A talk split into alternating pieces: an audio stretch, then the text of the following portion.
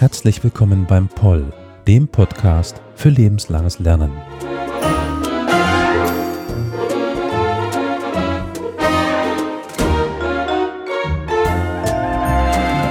Heute zu einer künstlerisch angehauchten Folge und zu einer leicht südlichen. Vielleicht kommen Sie heute in etwas in Urlaubsstimmung.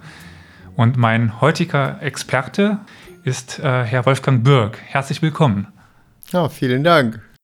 Ja, Sie sind ähm, 61 Jahre alt und wohnhaft in Dillingen hier im schönen Saarland und sind auch dem Saarland noch sehr verwurzelt, auch wenn Sie mal ab und zu, wie ich äh, jetzt im Vorgespräch erfahren habe, etwas in der Weltgeschichte unterwegs sind. Aber Sie kommen aus dem Saarland, nicht wahr? Ja, also in Dillingen geboren. Äh, meine Frau hat, kenne ich schon aus dem Kindergarten in Dillingen.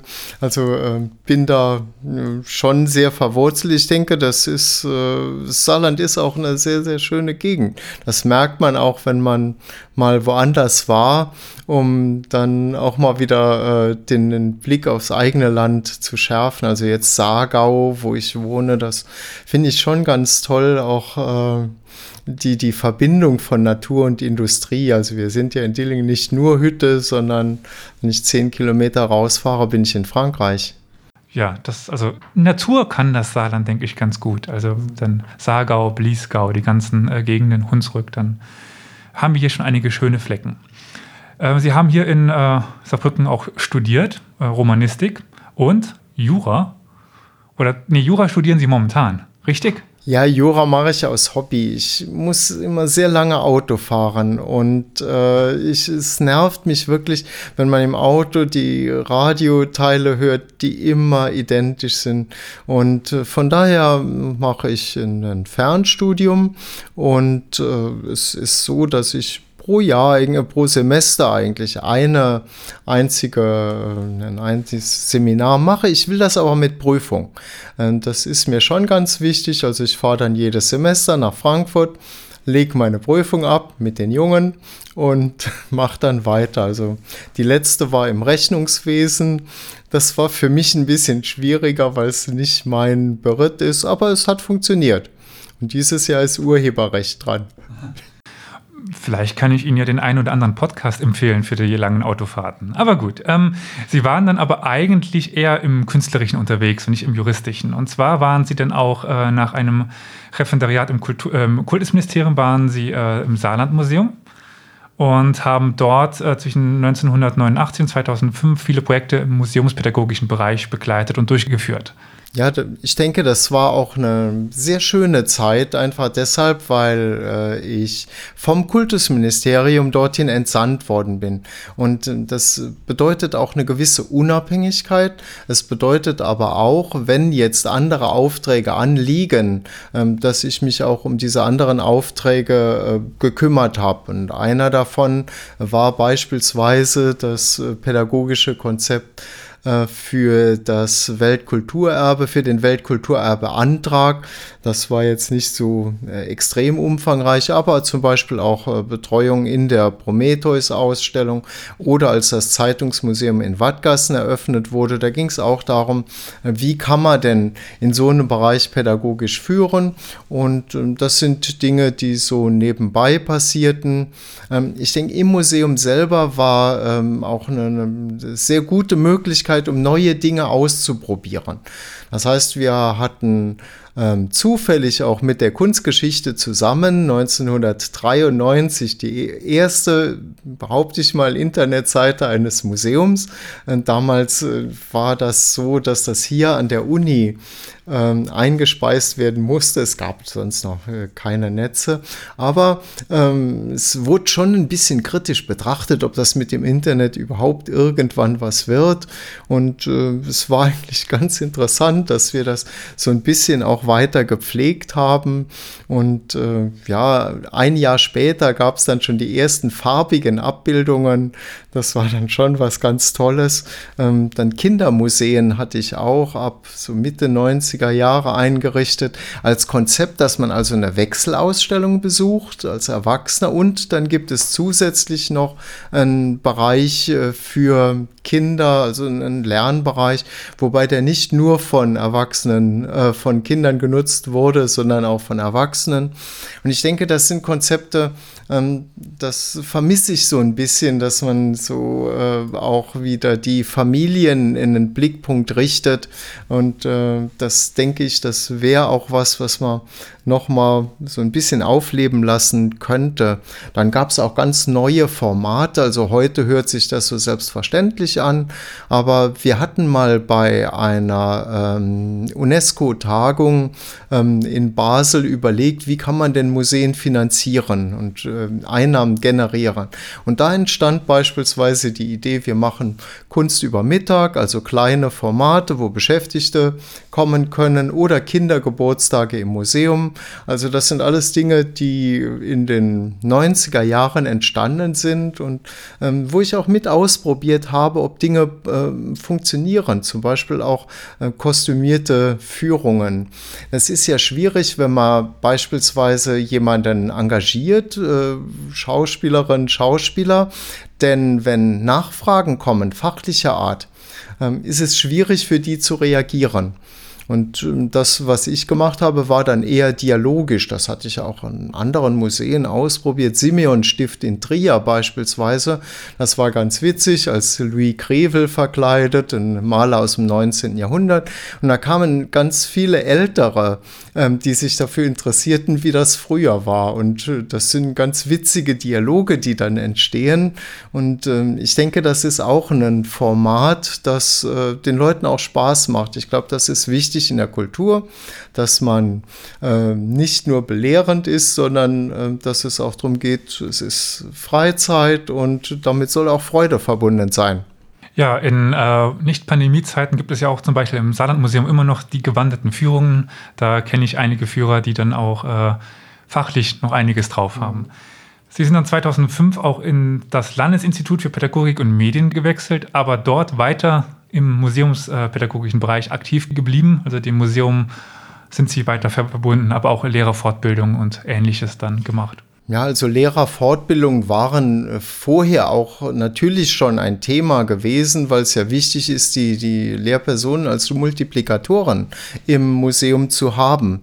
Und äh, das, was ich dann zusätzlich machte, ist eine museumspädagogische Beratung.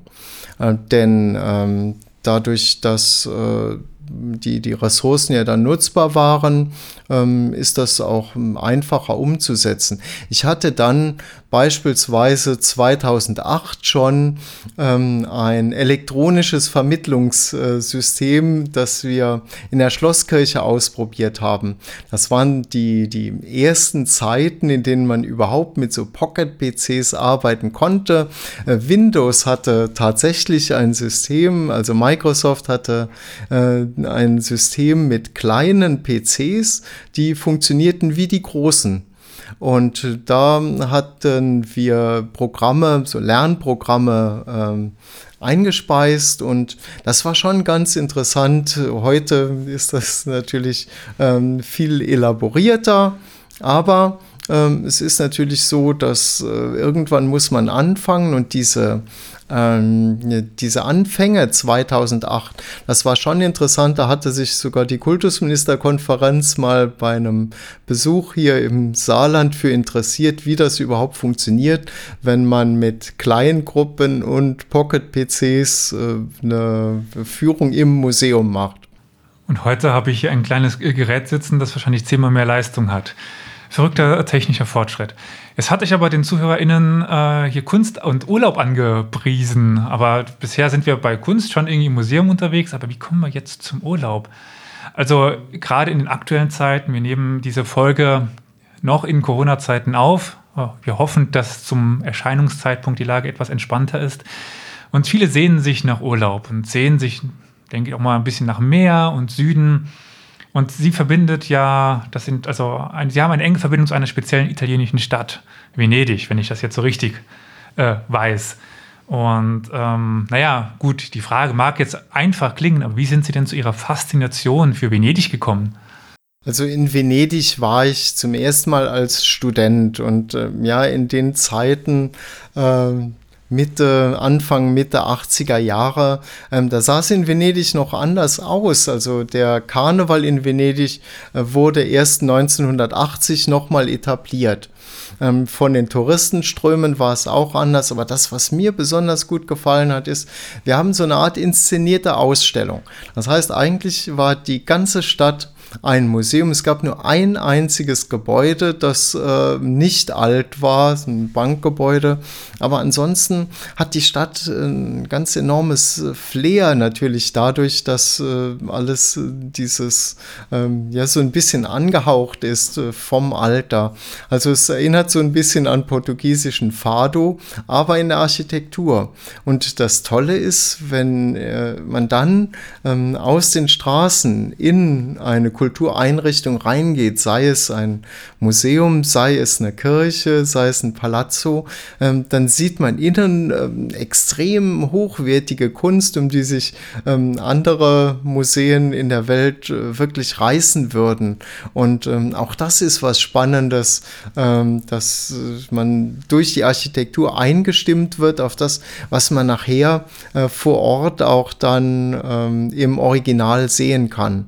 Deswegen sind Reisen für die Kunst natürlich auch wichtig, denn äh, Abbildungen können äh, nie ein Original ersetzen, egal wie gut sie sind. Und äh, ich denke, das ist schon auch wichtig, dass man Dinge vor Ort erlebt. Übrigens dann ähm, nur äh, nebenbei, das ist auch das, was mir am Zell so gut gefällt. Denn ähm, dort haben wir ein Publikum, ich jedenfalls. Ähm, wenn ich mit denen über einen bestimmten Ort rede, dann gibt es eine überwiegende Mehrheit, die schon mal da war. Und das hat man in der Studentenschaft so nicht. Für die ist das alles neu, das muss man dann nochmal neu beschreiben.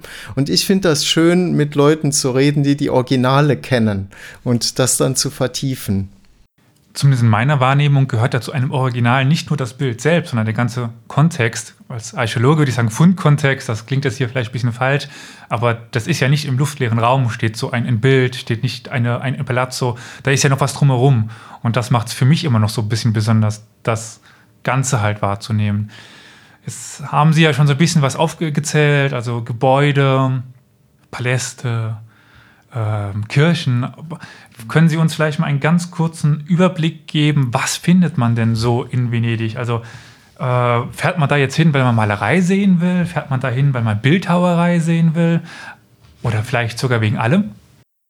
Also ich würde sagen, Bildhauerei, um damit mal anzufangen, das ist in Venedig ein bisschen schwierig. Es gibt äh, einen herausragenden Bildhauer, Antonio Canova, ähm, der aber mehr Exportschlager war. Also in Venedig selber findet man wenig von ihm. Antonio Canova ist vielleicht heute gar nicht mehr so bekannt, war aber ähm, um 1800 der Star am Kunsthimmel.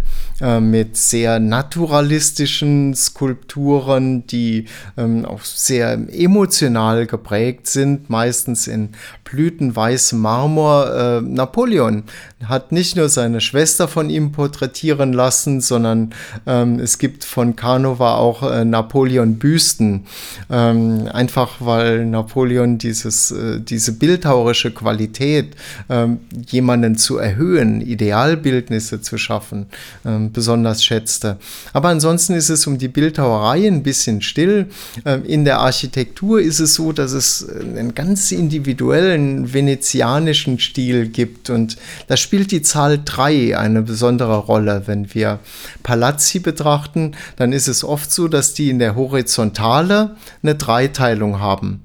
Ähm, wenn wir dann ähm, in der Geschichte weitergehen, äh, Palladio beispielsweise, in der Kunstgeschichte, Geschichte gibt es ein Palladio-Motiv. Das hat keinen anderen Namen, aber das besteht daraus, dass man einen erhöhten Mittelbogen und äh, links und rechts davon zwei äh, niedrigere Seitenbögen hat. Man nennt das auch einen serlianischen Bogen. Also die Zahl 3 spielt in Venedig schon eine ähm, ganz wichtige Rolle.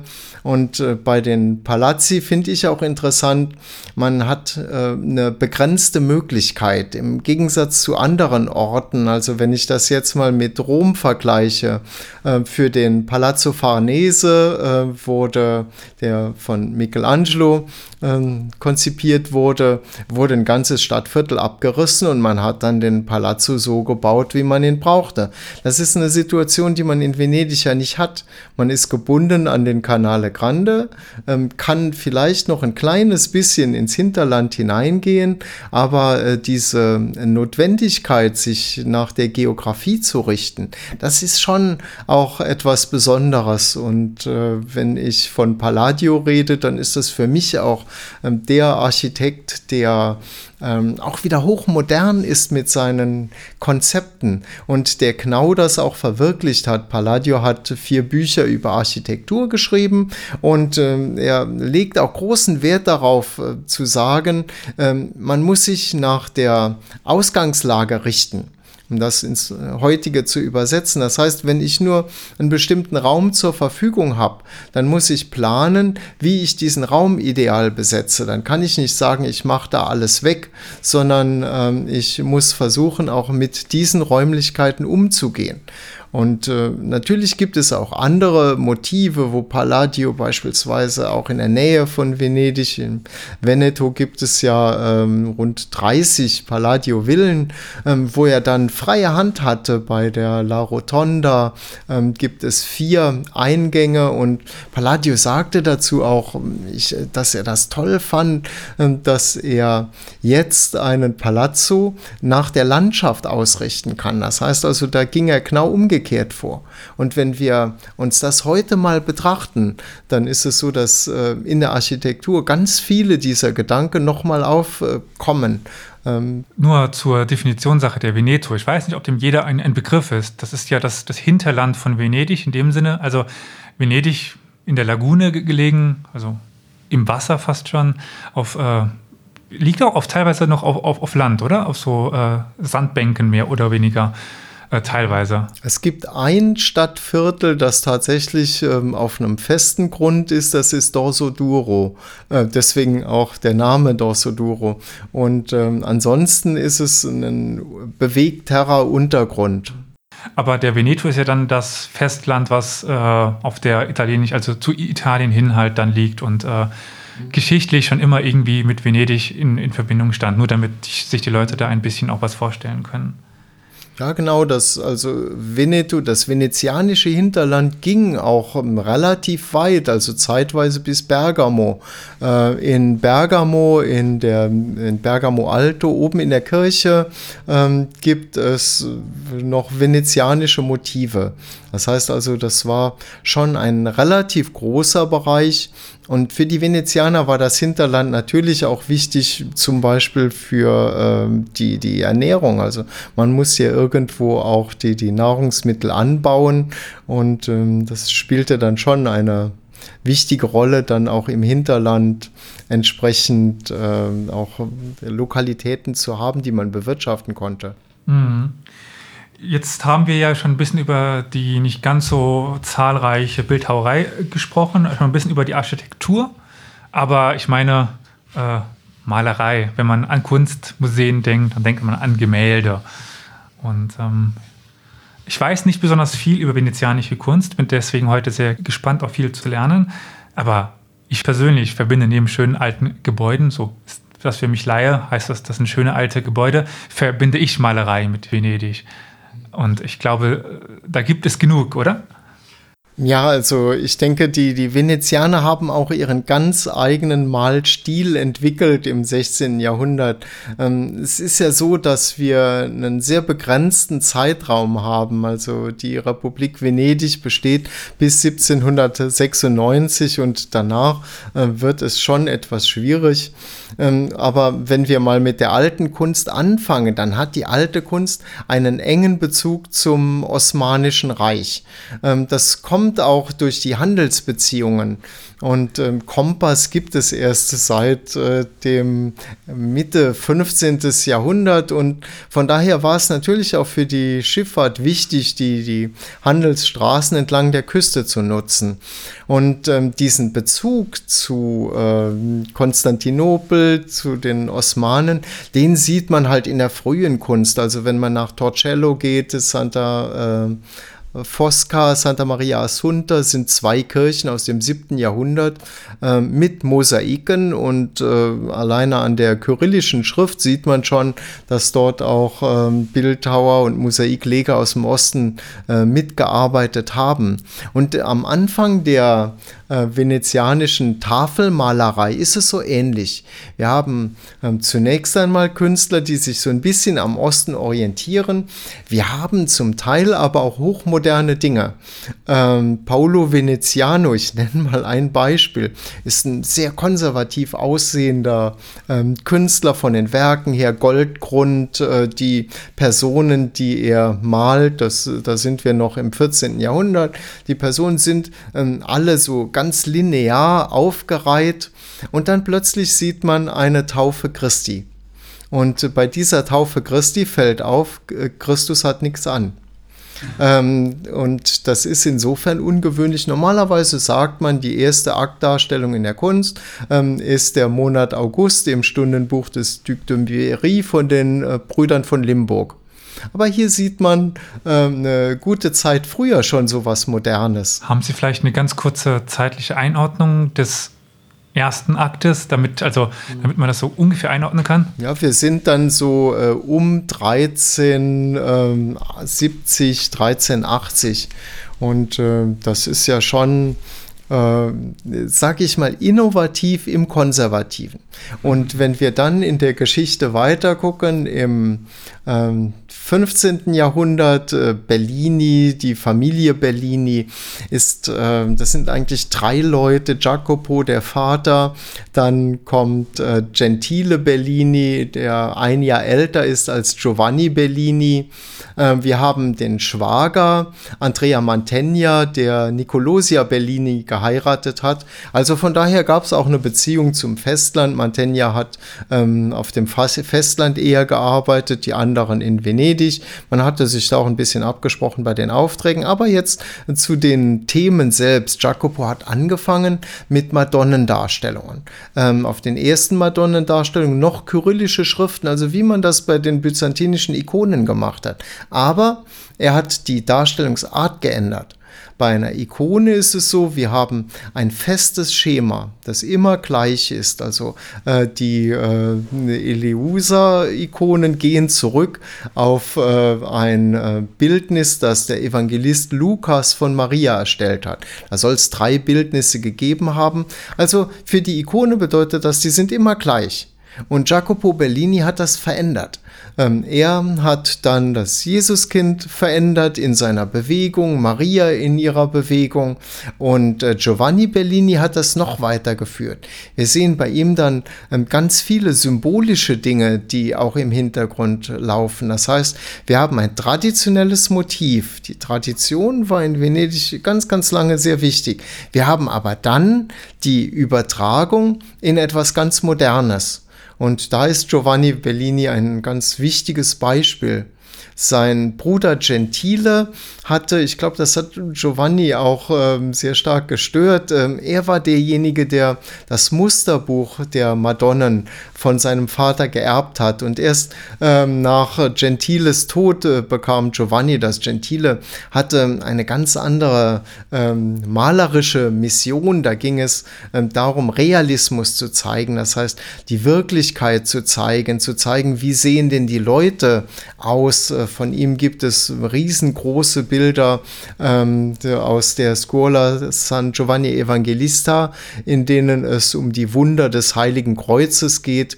Und Gentile war damals auch der, ähm, sag ich mal, von der Politik begehrterer. Man sieht dann auf einem Gemälde Katharina Cornaro, die Königin von Zypern, ähm, der eine Kreuzreliquie ähm, auf dem Kanal zuschwimmt und der, ähm, der, der Vorsteher äh, der Scuola ähm, nimmt dann die Reliquie mit sich. Also so die wichtigen politischen Leute, die lassen sich auch gerne von Gentile äh, porträtieren. Aber Giovanni ist derjenige, der ähm, in meinen Augen innovativer war, auch äh, durch seine sehr symbolisch gehaltenen Madonnendarstellungen und später durch die Sacra Conversazione. Das muss ich auch erklären. Stellen Sie sich ein Altarbild vor, ein Madonnenbild. Und ähm, Giovanni äh, ordnete neben die Madonnen Heilige und äh, das, was er neu macht, die Tradition wäre, ähm, die stehen alle isoliert. Und ähm, das, was Giovanni macht, er fasst sie zusammen und jetzt plötzlich treten die Heiligen in Dialog äh, mit der Madonna in der Mitte.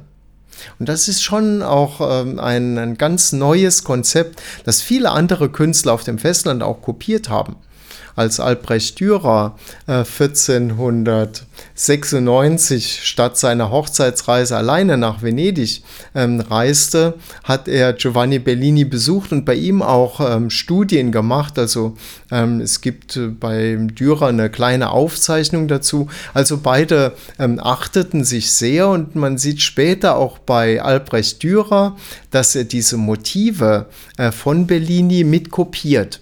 Also für Dürer ist es in der Folgezeit immer so, dass er ähm, diesen venezianischen Stil übt, der idealistisch ist auf der einen Seite, auf der anderen Seite aber auch sehr elegante Kompositionen hat. Und dann gibt es diesen nordalpinen Stil, der ähm, auch so ein bisschen geprägt ist von Deformation.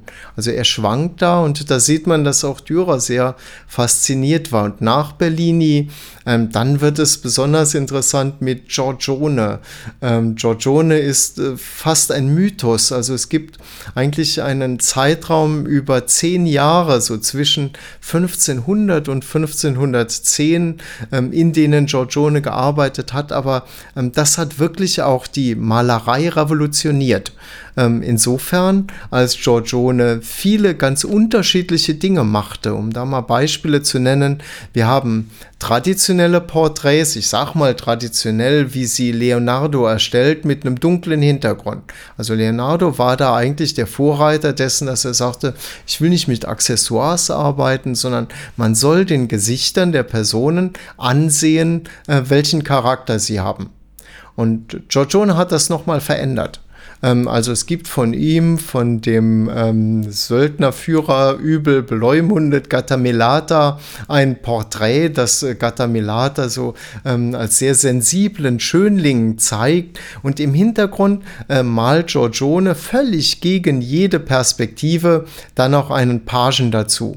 Dadurch wird das Bild ähm, nicht, hat das Bild keinen tiefen Raum mehr, sondern das Bild wirkt flach.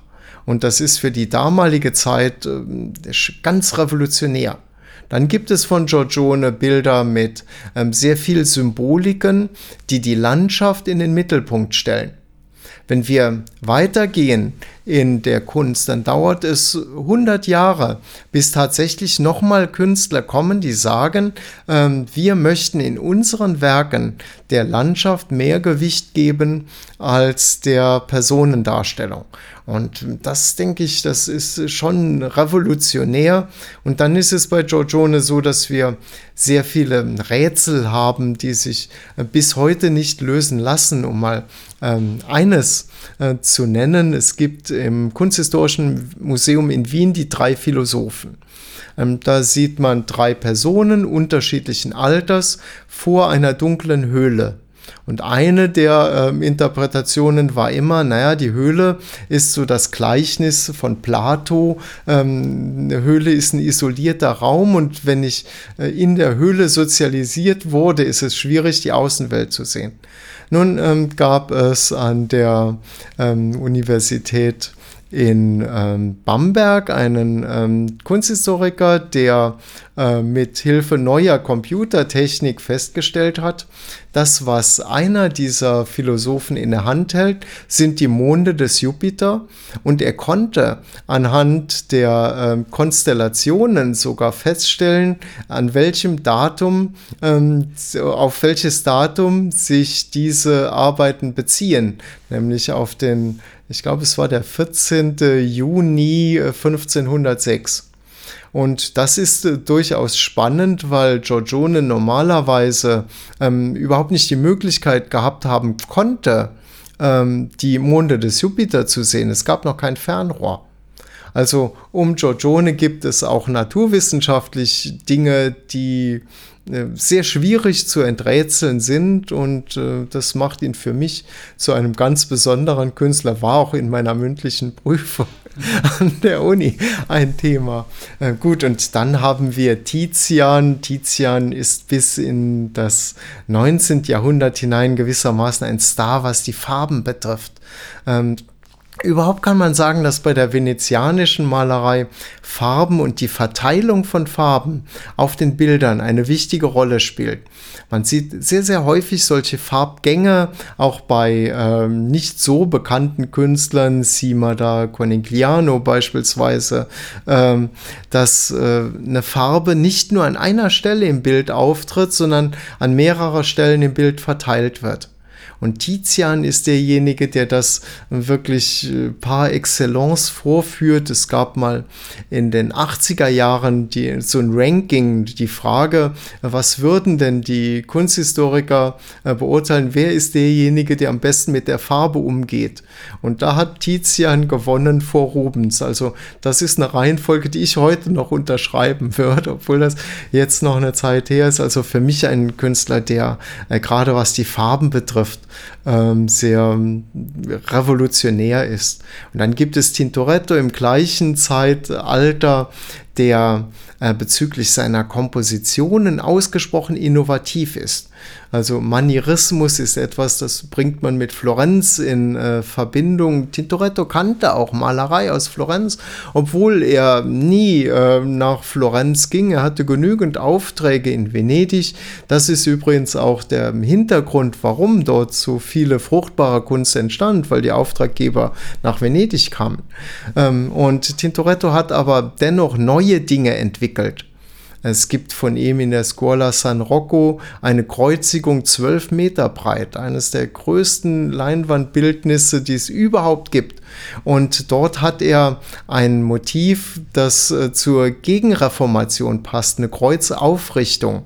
Also während der Wandlung ähm, in der katholischen Kirche wird die Hostie ähm, nach oben gehalten. Und diesen Zeigegestus, den hat man in der Malerei ähm, ab Ende des 16. Jahrhunderts übersetzt mit dem Motiv der Kreuzaufrichtung. Und da ist Tintoretto einer der ersten, die das machen. Ähm, das heißt also, auch da ist er sehr modern, ähm, aber auch wieder konservativ, was die Inhalte betrifft, also nicht protestantisch, sondern ähm, katholisch in dem Sinne. Aber es ist ein Motiv, das es bislang in der Kunst noch nicht gegeben hat, dass nachher die Spanier ähm, sehr gerne noch nacharbeiten oder Rubens beispielsweise ähm, in der Liebfrauenkathedrale in Antwerpen 1610. Aber Tintoretto war früher und auch ähm, in der Deformation, im Überlängen von Figuren hat Tintoretto äh, Motive geschaffen, die es in der Art später nochmal bei El Greco gegeben hat, aber ähm, da ist Tintoretto Vorläufer. Man kann jetzt nicht sagen, äh, El Greco hat bei Tintoretto kopiert, ähm, aber ähm, er ist da schon sehr visionär. Und dann gibt es im gleichen Jahrhundert noch Paolo Veronese, der sehr modisch arbeitet. Also bei ihm spielt die Zeit und die Eitelkeit der Leute eine ganz besondere Rolle. Und äh, man sieht äh, bei ihm sehr viele erzählerische Motive, die damals ähm, sehr viel für Abstoßung auch gesorgen, gesorgt haben. Das heißt also, wir haben beispielsweise ein Hochzeitsfest, ähm, wo jemandem die Nase blutet. Auf der einen Seite sitzt Jesus ganz würdig, auf der anderen Seite sehen wir dann aber auch Motive, die äh, weniger würdig sind. Und äh, das ist etwas, was die Venezianer dann gerade in dem wichtigen 16. Jahrhundert auch kennzeichnen, dass man einen eigenen Weg hat, den es ansonsten in der Kunst nicht so gegeben hat. Und dann im 17. Jahrhundert ist es ein bisschen schwierig. Also ähm, das 17. Jahrhundert ist eher die Zeit der Spanier, würde ich mal sagen, ähm, oder auch der Niederländer. Und äh, dann im 18. Jahrhundert gibt es Tiepolo als den Exportschlager. Denken wir nur mal ähm, an die Würzburger Residenz und die Malereien, die Tiepolo dort gemacht hat. Also äh, von daher würde ich mal sagen, das 16. Jahrhundert ist so die äh, Spitzenzeit, wo wir ganz viele ähm, Künstler auch finden, die ähm, eine extrem hohe Qualität haben haben in der Kunst und die viele Nachahmungen auch gefunden haben äh, von ihren Konzepten her. Gut, nach der Zerstörung oder nach der ähm, äh, politischen äh, Zerstörung, sage ich mal, Venedigs ist es so, dass Venedig eher äh, Motiv ist. Es gibt ab und zu noch ähm, so Tendenzen, dass die Venezianer eine Rolle spielen, beispielsweise äh, Murano Design nochmal ähm, in den 90er Jahren. Das war aber so ein bisschen auch verbunden äh, mit den Mailändern und der Postmoderne. Also eine Zeit lang waren die wieder sehr modern, die, die Murano ähm, Glass Designer, aber das ist mittlerweile auch wieder abgeflacht. Also ich würde sagen, nach 1800 ist es so, dass Venedig eher Motiv ist und nicht mehr das äh, Zentrum, in dem sich neue Kunst entwickelt. Also, liebe ZuhörerInnen, Sie hören schon, in Venedig äh, gab es viele Maler und ich denke, für jeden ist da so ein kleiner persönlicher Liebling dabei. Also, wenn ich für mich selber spreche, also meine als, als Orientalist äh, fällt mir dann natürlich ein Motiv eben ein, das Sie schon auch ansprachen, die Verbindung zu den Osmanen und dann eben ähm, Mehmet II. müsste das gewesen sein, war von Bellini, oder? Ja, das ist von Gentile Bellini. Ähm, das entstand zu einer Zeit, da gab es durchaus auch Konflikte mit dem Osmanischen Reich. Später, ähm, kurz vor 1500, sind die Osmanen ja dann in Richtung ähm, Europa und Venedig natürlich auch äh, gewandert. Und Gentile Bellini wurde ausgeliehen äh, von den Venezianern, um am Hof des Sultans auch zu arbeiten. Da gibt es viele Geschichten drüber. Ähm, er hat halt einen, ähm, Bellini erzählte, dass er einen tanzenden Derwisch gemalt habe, weil ihn dieser Wahnsinn interessiert hat. Oder eine andere Anekdote von Gentile erzählt, dass äh, der Sultan kritisiert habe, also äh, es ging um die Geschichte der Enthauptung Johannes des Täufers. Und äh, der Sultan sagte, dass äh, Johannes einen zu langen Hals habe. Und zum Beweis hat er dann einem Sklaven den Kopf abschlagen lassen. Da war äh, Gentile Bellini sehr ähm, entsetzt drüber. Also es gibt da sehr viele Geschichten. Ähm, dieses Porträt Mohammeds II. ist heute in der National Gallery in London auch zu sehen. Aber das ist ja jetzt mein persönliches Lieblingsbeispiel oder mein persönliches Lieblingsbild. Ähm, vielleicht aber auch mal Ihre Meinung. Also ähm, haben Sie ein Lieblingsmuseum? Haben Sie einen, Lieblingskünstler, ein Lieblingsbild? Also wenn Sie jetzt einfach mal in eine Welt gesetzt werden, in der wir wieder reisen können, in ein Museum und da können Sie ein, ein Bild sehen in Venedig, was wäre das?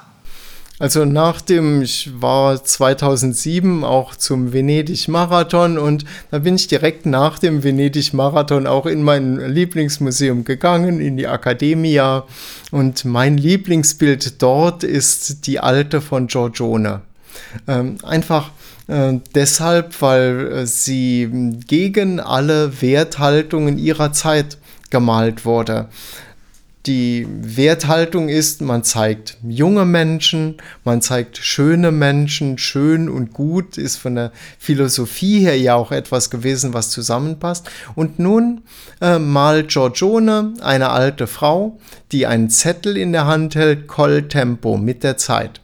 Und das ist für die damalige Epoche äh, und gerade für Italien etwas Spektakuläres. Und ähm, das ist für mich ein Bild, wo ich sage, das ähm, ist absolut einzigartig. Und in der Akademie ist es auch so, man sieht einen Rundgang durch die Kunst, hatte ich eben schon beschrieben, was die Malerei betrifft. Und zum Schluss äh, kommt man am Ausgang zum Tempelgang Marias von Tizian. Und das ist ein Werk nur aus äh, Blau und Brauntönen äh, und viel Rot. Und äh, man sieht dann neben diesen dunklen Farbtönen äh, die junge Maria, die eine Treppe hinaufgeht in hellem Blau. Das heißt also, Tizian hat das bei dem Bild geschafft, nur durch die Farbe direkt den Blick auf Maria zu lenken. Und das finde ich ist äh, total beeindruckend. Also nicht durch Perspektive, nicht durch Licht, sondern durch die Farbe. Und äh, das ist für mich ein wunderbarer Schlusspunkt auch in der Akademie. Und wo wir gerade bei Schlusspunkt sind, äh, wenn man denn jetzt mehr von Ihnen hören möchte, dann kann man das ja tatsächlich. Also Sie sind ja auch hier äh, Dozent am, Z am Zentrum für lebenslanges Lernen und äh, werden auch nächstes Semester nochmal einen Kurs geben, wenn ich richtig informiert bin. Über was reden Sie denn normalerweise und was, was sind denn Ihre Pläne? Also ich bin jetzt im vierten Semester und das ursprüngliche Konzept war, wir machen Vortragsreihen und äh, schauen, dass wir zu den Vortragsreihen parallel Originale uns anschauen.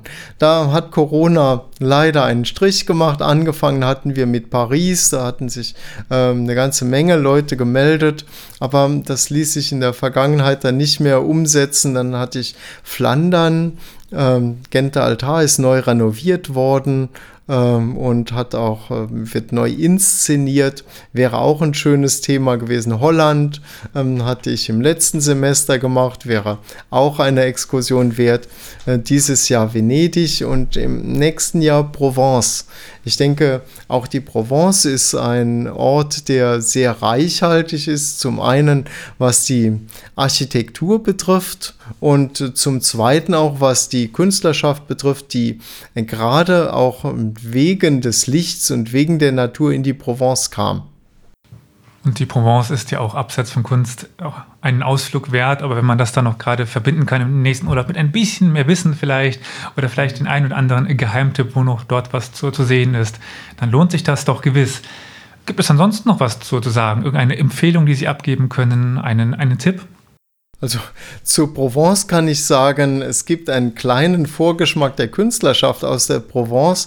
Ähm, Anselm Kiefer stellt äh, demnächst in Mannheim aus. Ich glaube, das geht noch bis August. Und Anselm Kiefer lebt auch in der Provence, obwohl man das seinen Werken eigentlich nicht so ansieht. Wir müssen ein sehr stiller Künstler, aber ein Künstler, den ich sehr schätze. Also das wäre auch ein Tipp für einen Museumsbesuch. Anselm Kiefer in der Kunsthalle Mannheim. Dann vielen, vielen Dank für Ihre Expertise und für Ihren schönen Ausflug, den Sie hier mit uns gemacht haben in diese sehr, sehr schöne und interessante Stadt. Und ja, ich freue mich drauf, selber Venedig mal sehen zu dürfen. Ich äh, durfte das bisher noch nicht und ähm, Sie haben mir Geschmack drauf gemacht. Vielen Dank.